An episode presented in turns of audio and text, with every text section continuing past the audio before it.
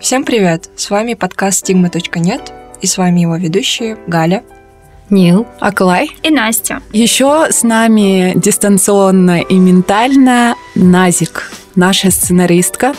И в будущем, я надеюсь, а наша соведущая. Назик, привет! Имитировать эфире.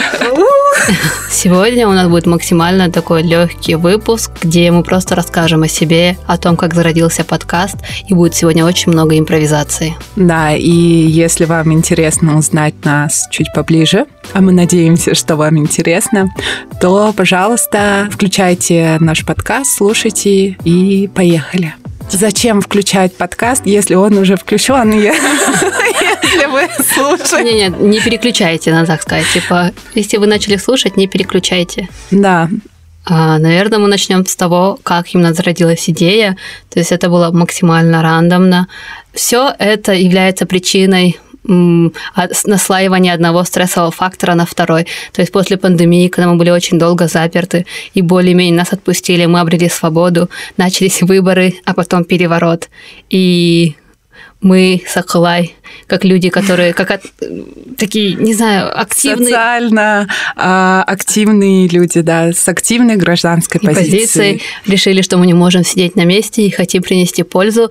И каждый из нас решил это по отдельности. То есть, когда я пришла в штаб Баштан-Баштан, а Аклай уже там волонтерила и помогала. Да, вот. Извините.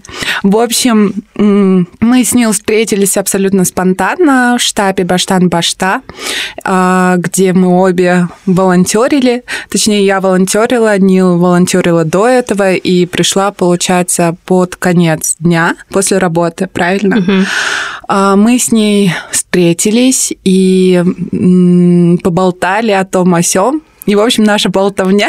Да, вообще как-то занесло именно с э, площади, даже площади, да. до моего дома, где Куликовский. И то есть на протяжении всей этой дороги мы начали, ну, мы устроили такие пешие откровения. Чтобы вы понимали, этот Куликовский находится на Чуй-Алматинке. В общем, наша болтовня как-то затянулась, да. Получается, между штабом Баштан-Башта и э, Куликовским зародилась наша идея о том, что мы хотим работать вместе, э, создать какой-нибудь проект, который бы э, позволил и помогал людям, и нам, в частности, бороться со стигмой э, психических расстройств и людей, с психическими расстройствами. Мы очень долго думали насчет того, как преподнести этот проект, в какой форме и с каким содержанием его реализовывать. А, в общем-то, также на протяжении этого времени мы решили встретиться с экспертами, которые могли бы нам помочь в этом деле, людьми, которые разбираются в психиатрии, психотерапии, и в этом помогла знакомая Нил. Моя подруга Настя познакомила нас с Настей. Нашей Настей. Да, а та другая загадочная Настя. Хорошо. И Настя, в свою очередь, познакомила нас с Галей. Ей, дадим им слово. Еще раз всем привет. Я не загадочная Настя. Загадочная Настя является очень приятным человеком, на мой взгляд. Мы с ней учимся в одном университете. Она мне просто написала, что ее подруга интересуется темой стигмы. А, в принципе, ей необходима консультация по психиатрии. Сперва я очень удивилась, но потом на смену моему удивлению пришла ужасно большая радость, потому что расскажу вообще, как я пришла к теме дестигматизации и к подключению в этот проект. А, со второго курса, когда я впервые услышала о стигме, у нас была совместная пара с третьим курсом, которые проходили биоэтику на тот момент, и они сидели и разговаривали о стигматизации психически больных людей. А в тот день я впервые узнала, что есть стигма, своеобразное клеймо. А, меня очень сильно расстроила эта тема, потому что, на мой взгляд, мы все равны, диагноз не приговор. Вот. И я стала читать литературу по этой теме. Выяснила я, что мероприятия, направленные на дестигматизацию, они как бы существуют у нас в Кыргызстане, но они больше в таком информационном варианте на парах по биоэтике в медицинских вузах, а также на плакатах, которые можно встретить в единичных местах. А, мне стало очень горестно, что об этом не говорят вслух, и я решила э, взять себе такую миссию, что, ну, если не вижу я этого в массе, я буду нести это в массы. Сперва я отучала своих одногруппников использовать в своем лексиконе слова дурак, дебил, имбецил, кретин, э, идиот, потому что ранее это были степени умственной отсталости, и вследствие того, что на эти степени подвергались использованию в качестве обзывательных слов. Э, было принято решение переделать на просто разграничение степеней на легкую, умеренную, тяжелую, крайне тяжелую степень. Вот. И но это давало свои плоды в единичном размере. Я сама не могла избавиться в своем лексиконе от этих слов, потому что это настолько прочно засело в наших умах э, с самого детства. Безобидно, когда дети бегают, называют друг друга дураком.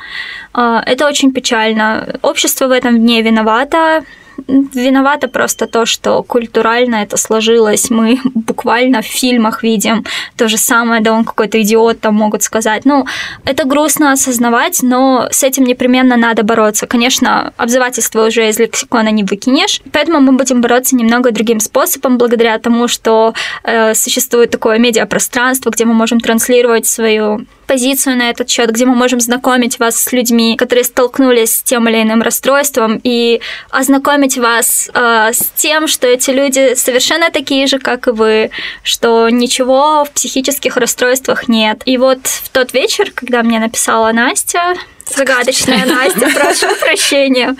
Вот, я списалась с девочками, мы договорились встретиться в кофейне. Они скинули мне перечень вопросов, на которые мне необходимо ответить. Э, я ответила, и потом как-то так э, встречно получилось, что меня тоже пригласили. Может, я сама напросилась, я не знаю, в этот проект. Вот, и я вспомнила про свою незаменимую напарницу, партнер in crime, Галю. Вот, предложила ее кандидатуру тоже, потому что Галя очень умная девочка, она очень много знает в этой Мы теме. видим. Да, не спорьте.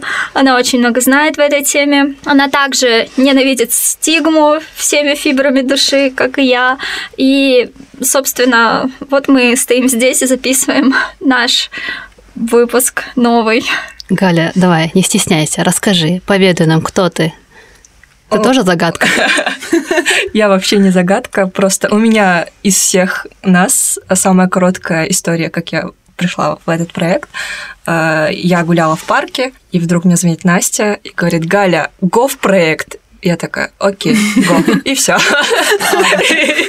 Ты типа даже не, не уточняла. Типа, просто может, я, тебя в рабство просто забирали. Я, просто я доверяю Насте. А может, ее в рабство забрали. Кто, кто знает. Да, возможно. А... Нет, у нас нет рабства. Спасибо, Акла, за уточнение. Пожалуйста. И вот а с, вообще с психиатрией, психотерапией меня начало это интересовать а, гораздо позже. Мне иногда от этого грустно.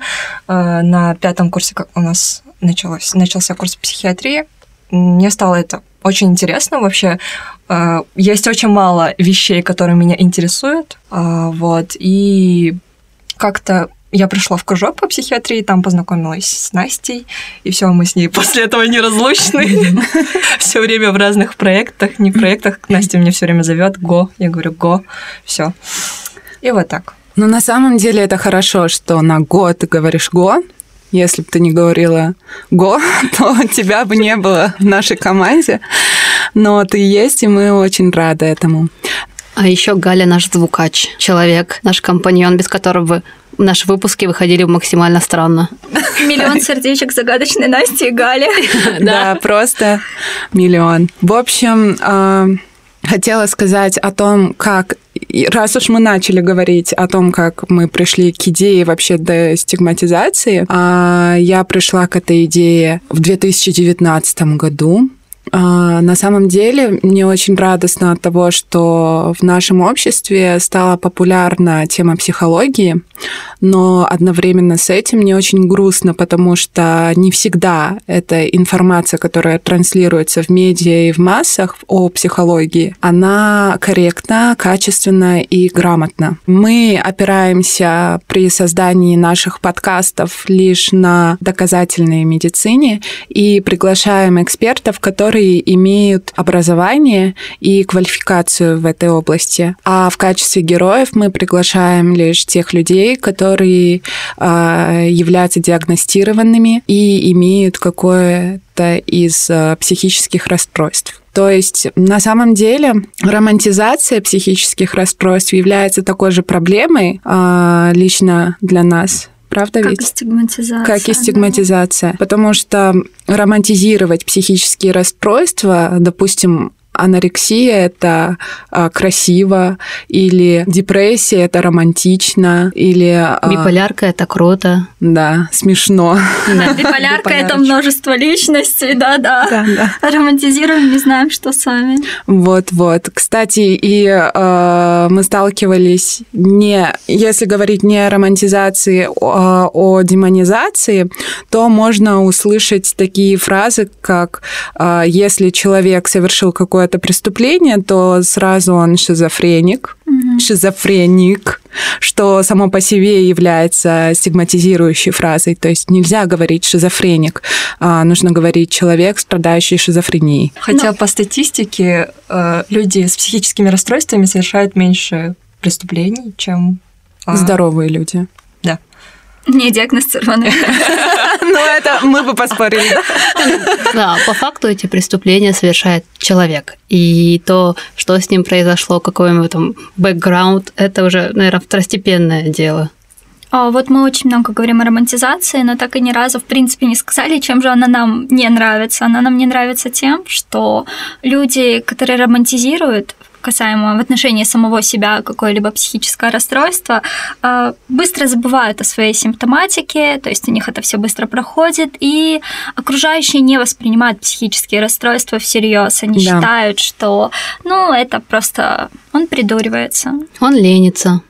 Да. Это на самом деле очень неправильно, потому что та же депрессия сопровождается очень тяжелыми симптомами, которые мешают полноценно вести жизнь, снижают социальные навыки, а, подвергают человека в бесконечную апатию. На самом деле депрессия, как и любое другое психическое расстройство, может проявляться и по-разному. А у кого-то это может быть, да, бесконечная апатия, а у кого-то может быть и не апатии. Нежелание, нежелание что-то делать. У кого-то может быть вообще маскированная депрессия, то есть человеку кажется, что у него постоянно болит нога, либо постоянно болит сердце, но все диагностические процедуры, они не показывают какой-либо органической патологии, функциональной патологии. Здесь идет маскированная депрессия, соматизированная, логический болевой вариант.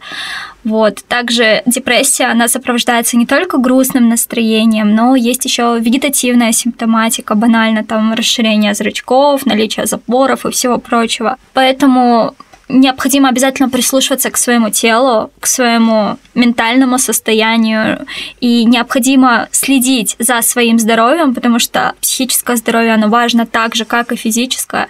Из этого истекает социальное здоровье, и чтобы быть полностью здоровым по всем трем фронтам, не нужно стесняться посещать психиатра, либо психотерапевта.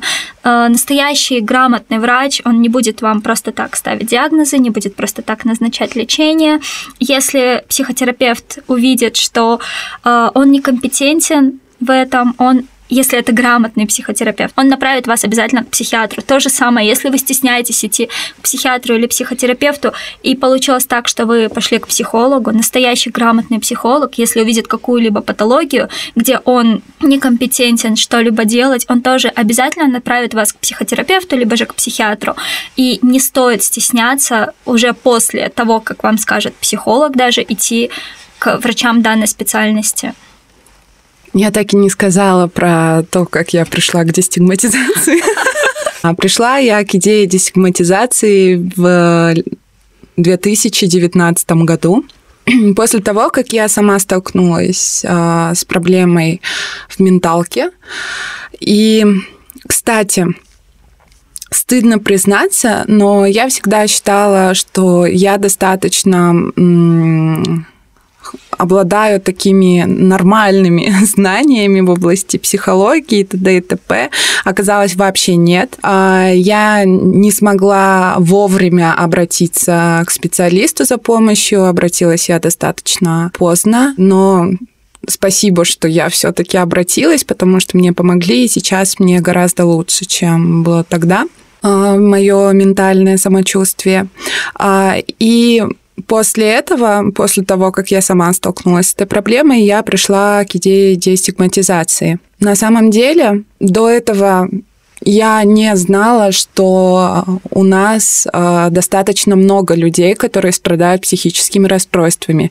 Я жила как бы за стенкой. Э, думаю, что очень многие здоровые люди или не диагностированные люди живут за точно такой же стенкой сейчас, за какой проживала и я э, до 2019 года. В общем-то, После этого, после того, как я обратилась к специалисту, я стала э, узнавать, что у многих людей, которых я, например, даже знала раньше, э, есть психические расстройства. И я считаю, что это очень важный шаг суметь рассказать о том, что у тебя не все в порядке, потому что если делать вид, что с тобой все в порядке, а и не говорить о своих проблемах, это ведет только к изоляции и самостигматизации стигматизации, что является э, очень тяжелым для самого человека, который страдает тем или иным расстройством. Потому что тебе кажется, что ты один переживаешь все это, хотя это не так. Тебе кажется, что выхода нет, хотя это не так. И когда ты слышишь истории других людей, когда ты знакомишься с людьми другими, которые имеют такие же ментальные проблемы, которые, а, некоторые из которых а, переживают а, состояние рецидива, некоторые из них находятся в состоянии ремиссии, миссии, ты узнаешь различные истории, и ты начинаешь видеть, что ты не одинок, а есть много других людей, у которых похожие ситуации, но которые продолжают жить, продолжают с этим бороться, продолжают как-то справляться с этим, и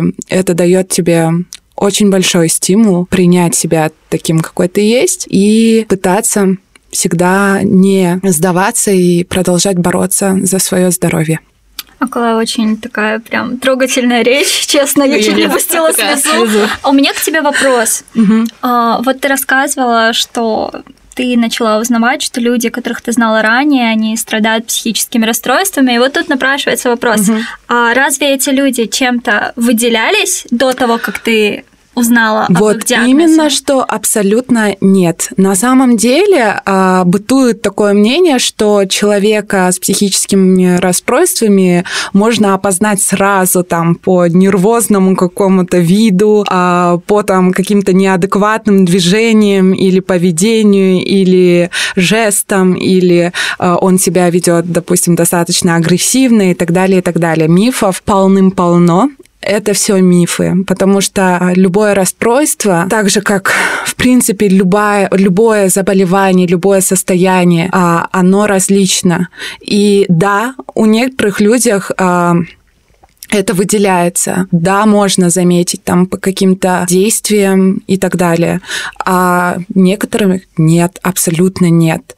А, то есть та же депрессия, тоже тревожное расстройство, ОКР, биполярное расстройство, посттравматический синдром, шизофрения а, в легкой форме. Ну, скорее, в периоды э, ремиссии. Ремиссии, да. да. То есть на самом деле все это это лишь расстройство, которое абсолютно не характеризует человека как личность, абсолютно не наделяет человека какими-то сверхъестественными качествами. По сути, это такой же человек, и все. Диагноз не приговор. Да, действительно, хотелось бы вот дополнить только то, что э, да, вы можете увидеть какую-либо яркую симптоматику, но это больше в большой психиатрии, где как раз-таки у нас э, люди с шизофренией поправка не те, которые лечатся, а те люди, которые лечатся и находятся в периоде э, ремиссии, даже если у них какая-то легкая форма, они ее купируют приемом специальных препаратов. То есть э, по ним даже нельзя сразу сказать, что у них э, имеется данный диагноз Только то, что ярко, не купирована и большая психиатрия, да, она видна невооруженным глазом. А касаемо такой малой психиатрии, касаемо транзиторных состояний, депрессивных, тревожных,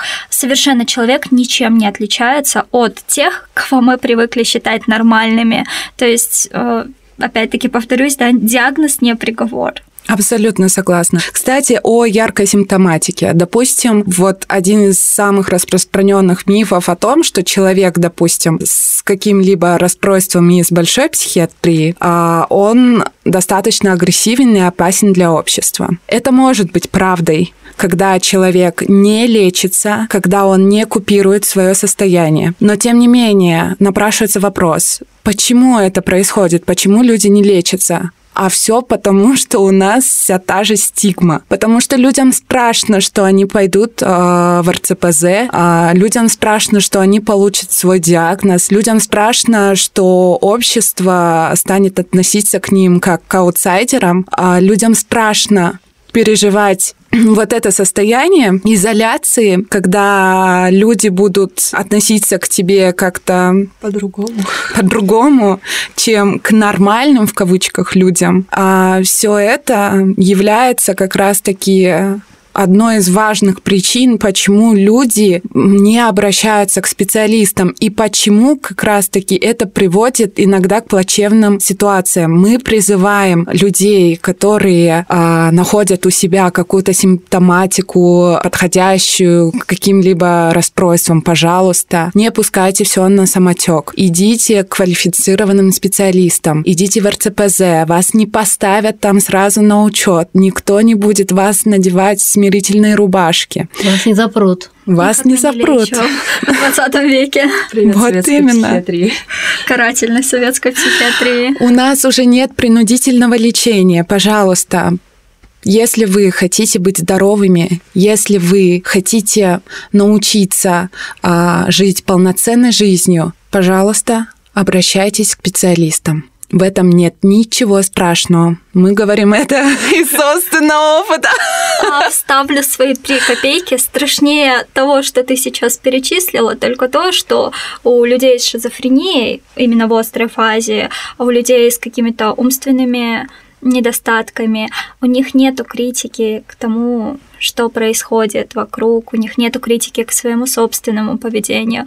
И страшнее всего, что родственники, Мгм. которые находятся в полном здравии, у которых полностью сохранна критика, они боятся осуждения со стороны своих родственников, других, они боятся осуждения со стороны соседей, со стороны своих друзей. И им проще прятать, прятать таких детей не, нельзя так, наверное, говорить, что неугодных, но это очень жесткая правда, и мы вас призываем, если у вас есть какие-то родственники, которые страдают подобными расстройствами, не мучайте их, пожалуйста, ведь человек, который находится в состоянии ремиссии, он полностью адекватен. Он полностью функционирует. Он может посещать школу, он может ходить на работу, ходить в университет, он может заводить себе семьи. Потому что шизофрения передается не в стопроцентном случае, если болен, допустим, один из родителей. Да, существует вероятность, но это не факт. Это еще не все доказано на сто процентов. Поэтому, пожалуйста, не относитесь с пренебрежением к таким ребятам. Во-первых, просто будьте честны по отношению к себе и примите себя. А также не бойтесь рассказывать о себе близким вам людям, вашим родителям, друзьям, потому что вы получите от них поддержку, они вам помогут, а, вы не будете одни, то есть а, вы не будете с этими трудностями, вы не будете все это про- проходить одни, а, Ну, а если ваше окружение сможет вас поддержать, то просто отпустите их и ищите своих людей. Расскажешь, как ты пришла к Вестинице? Моя история, она, она, если честно, она очень долгая. Я, наверное, так даже сама по факту не помню, когда это началось, но, скорее всего, где-то в детстве, потому что уже тогда меня, если память не подводит, я ходила к психологу, и я помню, как меня просили нарисовать какой-то рисунок, и я, так как я любила рисовать, я такая с радостью начала рисовать, но сейчас я не помню кон- конкретно, что там было и что происходило, потому что я достаточно маленькая была. То есть мой осознанный опыт уже был с невропатологом, который мне поставил диагноз обсессивно-компульсивное расстройство и выписал медикаменты, потому что ну, я нуждалась в них, я немного специфически реагировала на некоторые вещи. Это особенно было связано с беспорядком вокруг меня и хаосом. То есть это очень сильно меня тревожило, наводило на меня панику. Я как человек, я считаю себя максим, ну, таким эмоционально ограниченным человеком, и такие моменты, когда вокруг меня был беспорядок, когда максимально выводила меня из равновесия. А еще сложнее было от того, что вокруг меня моя семья, мое окружение этого не понимали. А для них это было чем-то странным. Потому что, ну, беспорядок и беспорядок, в чем проблема? А я не могла объяснить, насколько сильно это меня беспокоит, насколько сильно это может меня вывести из моего равновесия. И были моменты, когда я могла просто сидеть из-за этого плакать, а меня очень трудно, трудно вывести на слезы. Или были, были случаи, когда я могла просто пойти к сестре, у нее обычно очень сильный беспорядок. Мария, прости. И я могла просто начать убираться у нее в комнате, потому что все это мне не нравилось и вызывало у меня дискомфорт. Ну, конечно, я всегда спрашивала разрешения. То есть это не было так, чтобы я это делала э, принудительно. Принудительно, да учитывая, что, возможно, ну, мое окружение не могу сказать, что они ну, не принимали этого, мне кажется, они даже по факту не всегда это понимали, как-то они пытались в это вникнуть, из-за чего это мне было более сложно было. Давайте не буду этого отрицать. И вот и так, наверное, из года в год я ходила к невропатологу, получала лечение, и вплоть до девятого класса, когда, опять же, мне попался в этот раз хороший специалист. Это было в государственной клинике, 10 поликлиника. Сейчас не знаю, топ она или нет, но тогда она была, это было хорошим учреждением. И тогда не сколько именно выписанные мне медикаменты помогли, сколько именно слова врача, невропатолога, который э, мне сказал, одна причина того, что мне еще все время было плохо, потому что мне в детстве пришлось уже быть взрослым человеком, который взял на себя груз всей своей семьи и просто нес это все на себе. Конфликты, все, короче, все моменты были на мне. И я психологически это просто не могла вынести. И все это э, усложняло мне жизнь. И когда я повторно обратилась к специалисту, она помимо медикаментов сказала для меня слова, которые, наверное, до, ну, то, есть до сих пор, то есть оказали на меня влияние. Она мне объяснила, что я, являясь ребенком, то есть я должна успокоиться, сбросить этот груз со своих плеч и просто быть ребенком, заниматься тем, что мне нравится, и просто успокоиться. То есть я не несу ответственность за своих родителей, за то, что происходит вокруг меня. То есть они взрослые люди, они, ответ, ну, они взрослые ответственные люди, которые решили вступить в брак, и их проблемы – это их проблемы. То есть меня это никак не касается. Я должна успокоиться, не лезть в это и все будет хорошо. И вот, мне кажется, тогда я реально осознала, взяла этот груз со своих плеч и сняла. После вот этого момента, это было вроде, э, наверное, в классе девятом, когда я была, мое состояние после этого, вот начиная с девятого класса до настоящих дней у меня такое состояние ремиссии, у меня все хорошо, никаких приступов не происходит, я все могу контролировать, и все хорошо. Хотя бывают иногда моменты, но все равно.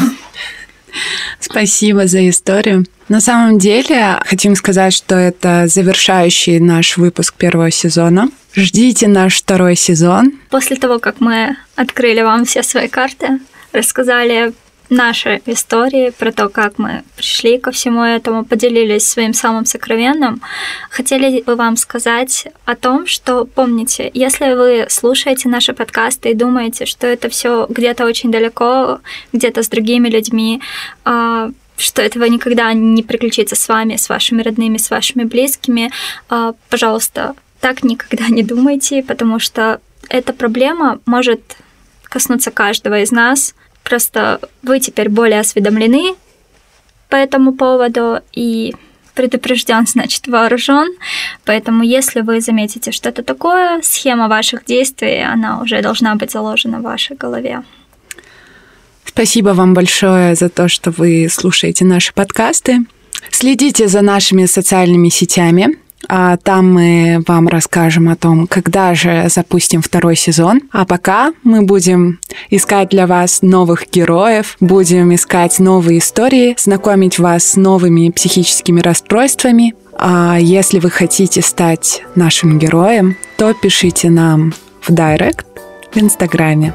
Все ссылки вы найдете в описании. Галя, твой выход. На этом все. Слушайте наш подкаст на Apple Podcasts и других платформах для iOS и Android. Если вам интересно то, что мы делаем, ставьте лайки, делитесь подкастом с друзьями, подписывайтесь на нас в социальных сетях. Для нас очень-очень-очень важна ваша поддержка, поэтому, пожалуйста, если вам не сложно, комментируйте, отправляйте нам фидбэк.